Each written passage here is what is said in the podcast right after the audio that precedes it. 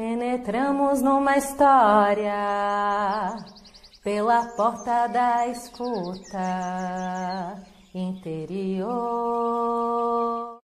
E na sequência, na análise de Mestra Clarissa. Com a palavra, então, a mestra abre aspas. A primeira vez que ouvi essa versão de A Menininha dos Fósforos foi da minha tia Caterina, que veio para os Estados Unidos depois da Segunda Guerra Mundial. Durante a guerra, sua humilde aldeia de lavradores da Hungria havia sido dominada e ocupada por três nações hostis.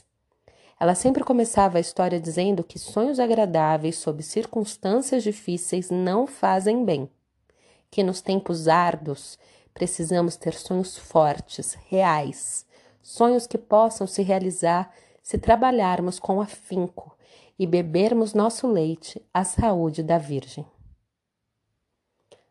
A Menininha dos Fósforos Era uma vez uma menininha que não tinha nem pai nem mãe e que morava na Floresta Negra.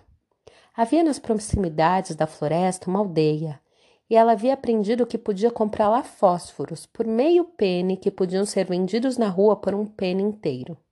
Se ela vendesse fósforos em quantidade suficiente, poderia comprar uma fatia de pão, voltar para sua meia água na floresta e ali dormir com as únicas roupas que possuía. Chegou o vento e ficou muito frio. Ela não tinha sapatos e seu casaco era tão fino que chegava a ser transparente. Seus pés há muito haviam passado do ponto de estar azuis de frio. Seus dedos dos pés estavam brancos, assim como os dedos das mãos e a ponta do nariz. Ela perambulava pelas ruas, implorando a desconhecidos que comprassem fósforos dela, mas ninguém parava e ninguém prestava a mínima atenção a ela. Por isso, uma noite, ela se sentou dizendo para si mesma que tinha fósforos e que podia acender uma fogueira para se aquecer. Só que ela não tinha nem gravetos nem lenha resolveu acender os fósforos assim mesmo. Ela se sentou com as pernas esticadas para frente e acendeu o primeiro fósforo. Ao fazê-lo, pareceu-lhe que o frio e a neve desapareciam por completo. O que ela viu no lugar da neve rodopiante foi uma sala, uma linda sala com um enorme fogão de cerâmica verde escuro, com uma porta de ferro trabalhada em arabescos, tanto calor emanava do fogão que o ar chegava a ondular. Ela se aconchegou junto a ele ai, e se sentiu no paraíso. De repente, porém, o fogão se apagou e ela estava mais uma vez sentada na neve, tremendo tanto que os ossos do seu rosto retiniam. E assim, ela acendeu o segundo fósforo. A luz iluminou a parede do edifício ao lado de onde ela estava sentada e ela subitamente pôde ver através da parede. Na sala por trás da parede havia uma toalha alvíssima sobre a mesa e ali na mesa havia porcelana do branco mais branco. Numa travessa, um ganso que acabava de ser preparado. E exatamente quando ela esticou a mão para alcançar o banquete, a miragem desapareceu. Ela estava novamente na neve, mas agora seus joelhos e quadris não doíam mais. Agora o frio abria caminho pelo seu torso e pelos braços com formigamentos e ardência. E por isso, ela acendeu o terceiro fósforo. E na chama do terceiro fósforo havia uma linda árvore de Natal com uma belíssima decoração de velas brancas, babados de renda e maravilhosos enfeites de vidro, além de milhares e milhares de pequenos pontos de luz que ela não conseguia discernir direito. Ela olhou para o alto dessa árvore enorme que crescia, crescia cada vez mais e avançava cada vez mais na direção do teto, até que se transformou nas estrelas do céu lá em cima. Uma estrela atravessou brilhante o céu e ela se lembrou de sua mãe lhe ter dito que quando morre uma alma, uma estrela cai. E do nada surgiu sua avó, tão carinhosa, delicada, e a menina se sentiu feliz ao vê-la. A avó levantou o avental, envolveu nele a criança, abraçou-a bem apertado e a menina se sentiu contente. Mas a avó também começou a desaparecer A menina acendia cada vez mais fósforos para manter a avó consigo, cada vez mais fósforos para mantê-la consigo, cada vez mais. E elas começaram a subir juntas para o céu, onde não havia nem frio, nem fome, nem dor. E pela manhã, entre as casas, encontraram a menina imóvel e morta. Afugentando a fantasia criativa.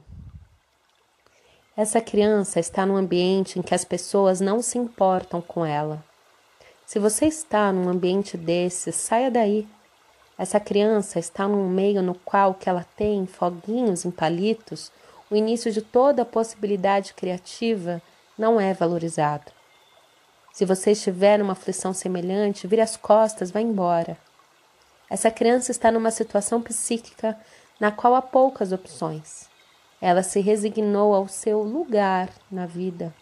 Se isso aconteceu com você, pare de se resignar e saia. O que a menina dos fósforos deve fazer? Se os seus instintos estivessem intactos, suas opções seriam inúmeras. Caminhe até uma outra cidade, esconda-se numa carroça, abrigue-se num depósito de carvão. A mulher selvagem saberia o que fazer em seguida, mas a menina dos fósforos não conhece mais a mulher selvagem. A pequena criança selvagem está morrendo de frio. Tudo o que resta dela é uma pessoa que se movimenta como se em transe. Estar com pessoas reais que nos aqueçam, que apoiem e elogiam nossa criatividade é essencial para a corrente da vida criativa. Do contrário, acabamos congeladas. O ambiente propício é um coro de vozes, tanto interiores quanto exteriores, que observa o estado do ser da mulher. Tenha o cuidado de incentivá-lo e, se necessário, também a conforta. Não tenho certeza do número de amigos de que precisamos, mas decididamente um ou dois que considerem o seu talento, qualquer que ele seja, o pão dos céus. Toda mulher tem direito a um coro de elogios. Quando as mulheres estão ao relento, no frio, elas costumam viver de fantasias em vez de ação. Fantasias desse tipo são um grande anestésico. Conheço mulheres dotadas de vozes maravilhosas. Conheço mulheres contadoras inatas de histórias. Quase tudo que lhes sai da boca é improviso e bem elaborado. No entanto, elas se sentem isoladas ou de algum modo destituídas dos seus direitos. Elas são tímidas, o que muitas vezes é um disfarce para um ânimo esfaimado. Elas têm dificuldade para perceber que recebem apoio de dentro, de amigos, da família ou da comunidade. Para evitar o destino da menininha dos fósforos, há um importante passo que você deve dar Qualquer um que não apoie sua arte, sua vida, não é digno do seu tempo. É duro, mas é verdade. Se não pensarmos assim, adotamos direto os trapos da menina dos fósforos e somos forçadas a viver uma fração da vida que mata pelo frio todo pensamento, toda esperança, talentos, escritos, alegrias, projetos e danças. O calor deveria ser o principal alvo da menininha dos fósforos na história, porém ele não é. Pelo contrário, ela tenta vender os fósforos, suas fontes de calor. Essa atitude não deixa o feminino nem um pouco mais quente, rico ou sábio e impede seu desenvolvimento futuro. O calor é um mistério. Ele, de certo modo, nos cura e nos gera. Ele é quem solta o que está preso demais, propicia o um movimento livre, o misterioso impulso de ser, o primeiro voo das ideias novas. Não importa o que o calor seja, ele aproxima as pessoas cada vez mais. A menina dos fósforos não está no ambiente que possa se desenvolver. Não há calor, não há gravetos, não há lenha. Se estivéssemos no seu lugar, o que poderíamos fazer? Para começar, poderíamos não acalentar a terra da fantasia que a menina queria acender os fósforos.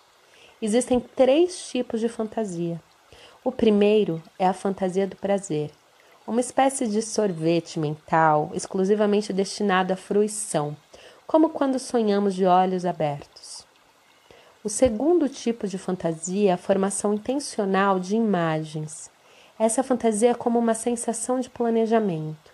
Ela é usada como veículo para nos levar a agir, Todos os sucessos psicológicos, espirituais, financeiros e criativos começam com fantasias dessa natureza.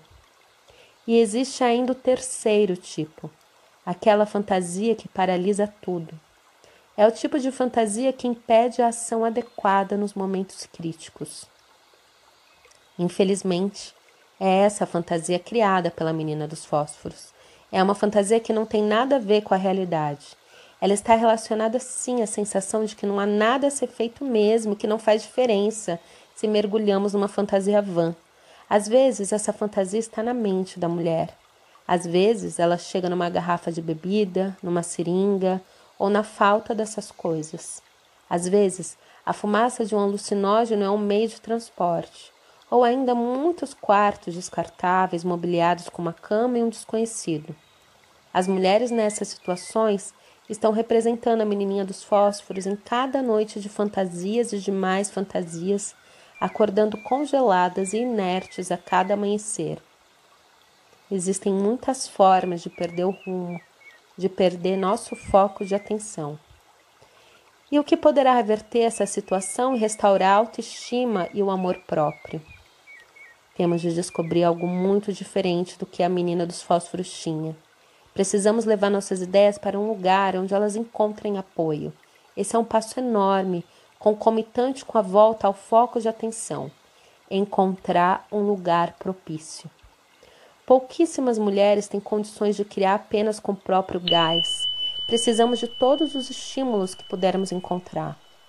A maior parte do tempo as pessoas têm ideias fantásticas, Vou pintar aquela parede de uma cor que eu aprecio. Ah, eu vou bolar um projeto com o qual toda a cidade se envolva. Vou fazer uns azulejos para o meu banheiro e se eu realmente gostar deles, vou vender alguns. Vou voltar a estudar, vou vender a casa para viajar. Vou ter um filho, deixar isso, começar aquilo, seguir meu caminho, me organizar, ajudar a corrigir essa ou aquela injustiça, proteger os desassistidos. Esses tipos de projetos precisam ser acalentados, alimentados. Eles precisam de apoio vital, de pessoas carinhosas. A menininha dos fósforos está aos frangalhos. Como diz a velha canção folclórica, esteve por baixo tanto tempo que até lhe parece que está por cima. Nada pode vicejar nesse nível. Queremos nos colocar em situações nas quais, como as plantas e as árvores, possamos nos voltar para o sol. Mas é preciso que haja um sol. Para conseguir isso, temos de nos mexer, não simplesmente ficar ali sentadas. Temos de fazer alguma coisa para tornar diferente nossa situação. Se não nos mexermos, estaremos de volta às ruas, vendendo fósforos. Amigos que a amem, que tenham carinho pela sua vida criativa, são os melhores sóis do mundo. Quando uma mulher, como a menininha dos fósforos, não tem nenhum amigo, ela também se sente congelada de angústia, bem como, às vezes, de raiva. Mesmo que se tenha amigos, eles podem não ser sóis. Eles podem confortá-la em vez de mantê-la informada das suas circunstâncias cada vez mais gélidas. Eles a consolam, mas isso é muito diferente do cuidado e carinho.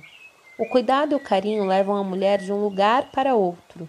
Eles são como cereais matinais psíquicos. A diferença entre o consolo e o cuidado e carinho é a seguinte: se você tem uma planta que está doente porque você a mantém em um armário escuro e você lhe diz palavras tranquilizadoras, isso é consolo. Se você tira a planta do armário e a põe ao sol, lhe dá água para beber e depois conversa com ela, isso é cuidado e carinho. Uma mulher enregelada sem cuidado, sem carinho, tem a propensão a se voltar para incessantes fantasias hipotéticas. No entanto, mesmo que ela esteja nessa condição de enregelamento, especialmente se ela estiver numa situação dessas, ela deve recusar a fantasia consoladora. No entanto, mesmo que ela esteja nessa condição de enregelamento, especialmente se ela estiver numa situação dessas, ela deve recusar a fantasia consoladora. É que esse tipo de fantasia nos deixará morta sem a menor dúvida. Você sabe como essas fantasias letais se apresentam? Um dia, quem sabe, se ao menos eu tivesse. ele vai mudar. E se eu só aprender a me controlar quando eu realmente estiver pronta, quando eu tiver XYZ suficiente, quando as crianças crescerem, quando eu me sentir mais segura, quando eu encontrar outra pessoa e logo que eu. E assim por diante. A menininha dos fósforos tem uma avó interna que, em vez de eu gritar com ela, acorde, levante-se, não importa que custo, descubra um lugar quente. Prefere levá-la para uma vida de fantasia, levá-la para o céu. Mas o céu não vai ajudar a mulher selvagem, a criança selvagem acuada ou a menininha dos fósforos nessa situação. Essas fantasias consoladoras não devem ser detonadas. Elas são distrações sedutoras e letais que nos, que nos afastam do trabalho verdadeiro. Vemos a menininha dos fósforos fazer uma espécie de permuta, um tipo de comércio maléfico quando ela vende os fósforos os únicos objetos que possui que poderiam aquecê-la. Quando as mulheres estão desconectadas do amor benéfico da mãe selvagem, elas estão vivendo com o equivalente a uma dieta de subsistência no mundo exterior. O ego mal consegue se manter vivo, recebendo o mínimo de alimento de fora e voltando a cada noite do ponto de onde começou sem parar. Ali, a menina adormece, exausta. Ela não pode despertar para uma vida com futuro porque sua desgraça é como um gancho no qual ela se pendura todos os dias. Nas iniciações, passar algum tempo sob condições difíceis faz parte de uma separação forçada da acomodação e do conforto. Como transição iniciática, esse período tem seu término, e a mulher recém-preparada começa uma vida criativa e espiritual revitalizada e esclarecida. No entanto, Poderia ser dito que as mulheres, na situação da menininha dos fósforos, foram envolvidas numa iniciação que deu errado. As condições hostis não servem para um aprofundamento, só para dizimar. É preciso que elas escolham outro local, outro ambiente, com tipos diferentes de apoio e de orientação. Seria possível dizer que a menina dos fósforos chegou muito perto e, no entanto, ficou longe demais do estágio transicional de movimento de ação que teria completado sua iniciação. Embora ela possua os meios para uma experiência iniciática na sua vida miserável, não há ninguém, nem dentro, nem fora dela, que oriente seu processo psíquico. Em termos psíquicos, no sentido mais negativo possível, o inverno traz o beijo da morte, ou seja, uma frieza a tudo que toca. A frieza representa o fim de um relacionamento. Se você quiser matar alguma coisa, basta agir com frieza. Assim que vemos congelados nosso sentimento, nosso pensamento, nossa atividade, o relacionamento não é mais possível. Quando os seres humanos querem abandonar alguma coisa dentro de si mesmos ou pretendem dar um gelo em alguém, eles os ignoram, deixam de convidá-los, isolam-nos, fazem o maior esforço para não ter nem mesmo de ouvir sua voz ou pôr os olhos nele. Essa é a situação na psique da menina dos fósforos. A menina dos fósforos perambula pelas ruas e implora desconhecidos que comprem fósforos dela. Essa cena mostra um dos aspectos mais desconcertantes quanto ao instinto ferido das mulheres, a entrega da luz por um preço baixo. As pequenas luzes nos palitos são semelhantes às luzes maiores, as caveiras nas pontas das varas na história de Vasalisa. Elas representam a sabedoria, mas o que é mais importante, elas acionam a conscientização, substituindo o escuro pela luz, reacendendo o que acabou de se apagar. O fogo é o principal símbolo da revivificação na psique. Temos aqui a menina dos fósforos em extrema necessidade, mendigando, oferecendo na realidade algo de valor muito maior, uma luz do que o valor recebido em troca, um penny. Quer esse grande valor dado em troca de um valor menor esteja dentro da nossa psique, quer ele seja vivenciado por nós no mundo objetivo, o resultado é o mesmo: maior perda de energia. Nessas circunstâncias, a mulher não consegue suprir suas próprias necessidades. Algo que quer viver implora pela vida, mas não obtém resposta. Temos aqui alguém que, como Sofia, o espírito grego da sabedoria, tira a luz das profundezas, mas a revende em espasmos de fantasia inútil. Maus amantes, patrões execráveis, situações de exploração, Complexos ardilosos de todos os tipos atraem a mulher para essas escolhas. Quando a menina dos fósforos resolve acender os fósforos, ela está usando seus recursos para fantasiar em vez de usá-los para agir. Ela queima sua energia de um modo quase que instantâneo. Isso aparece com evidência na vida da mulher. Ela está determinada a entrar para a faculdade, mas demora três anos para decidir qual prefere. Ela vai fazer aquela série de quadros, mas como não tem um lugar em que possa exibir o conjunto, não dá prioridade à pintura. Ela quer fazer isso ou aquilo, mas não reserva tempo para aprender, para desenvolver bem sua sensibilidade ou sua técnica. Ela tem dez cadernos cheios de sonho, mas fica enredada no seu fascínio pela interpretação e não consegue pôr em ação seu significado. Ela sabe que deve sair, começar, parar, avançar, mas não faz nada disso e assim compreendemos seus motivos.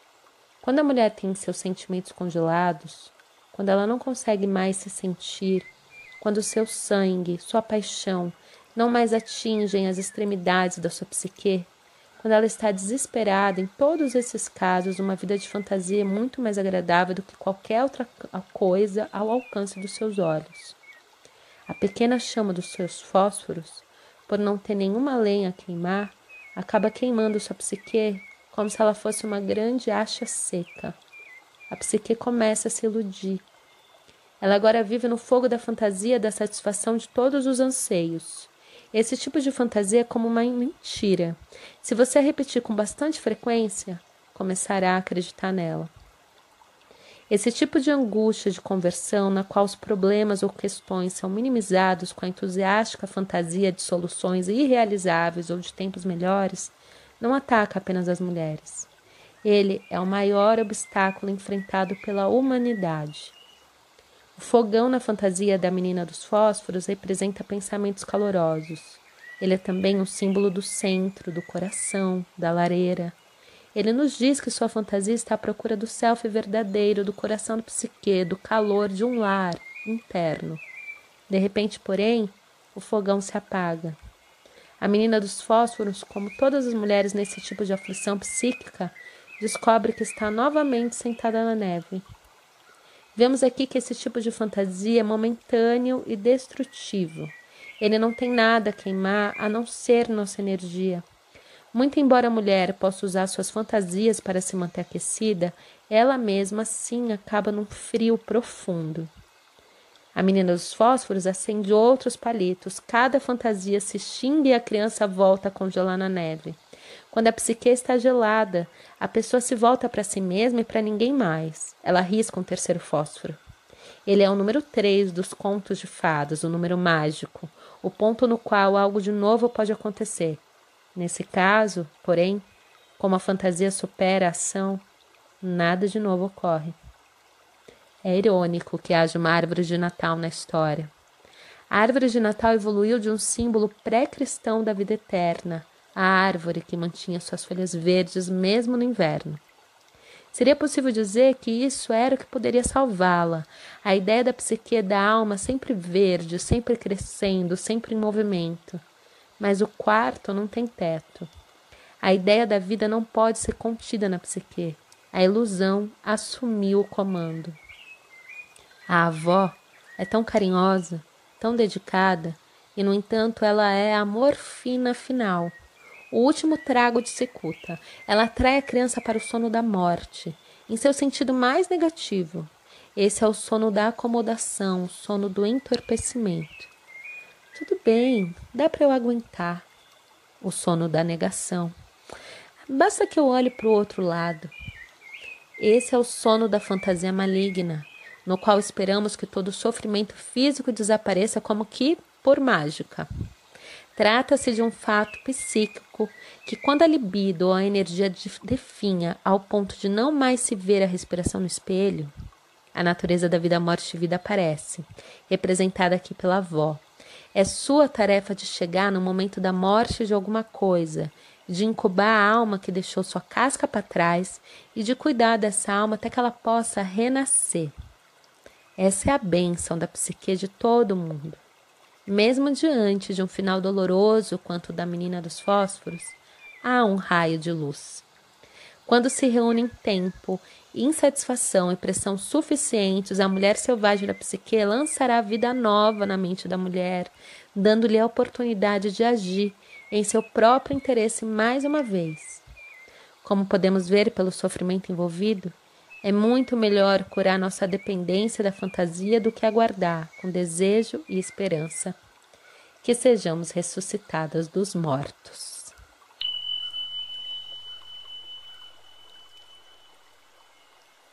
Fecham aspas. Que tenhamos dias verdadeiramente calorosos. Até o próximo episódio. Abraços e uivos.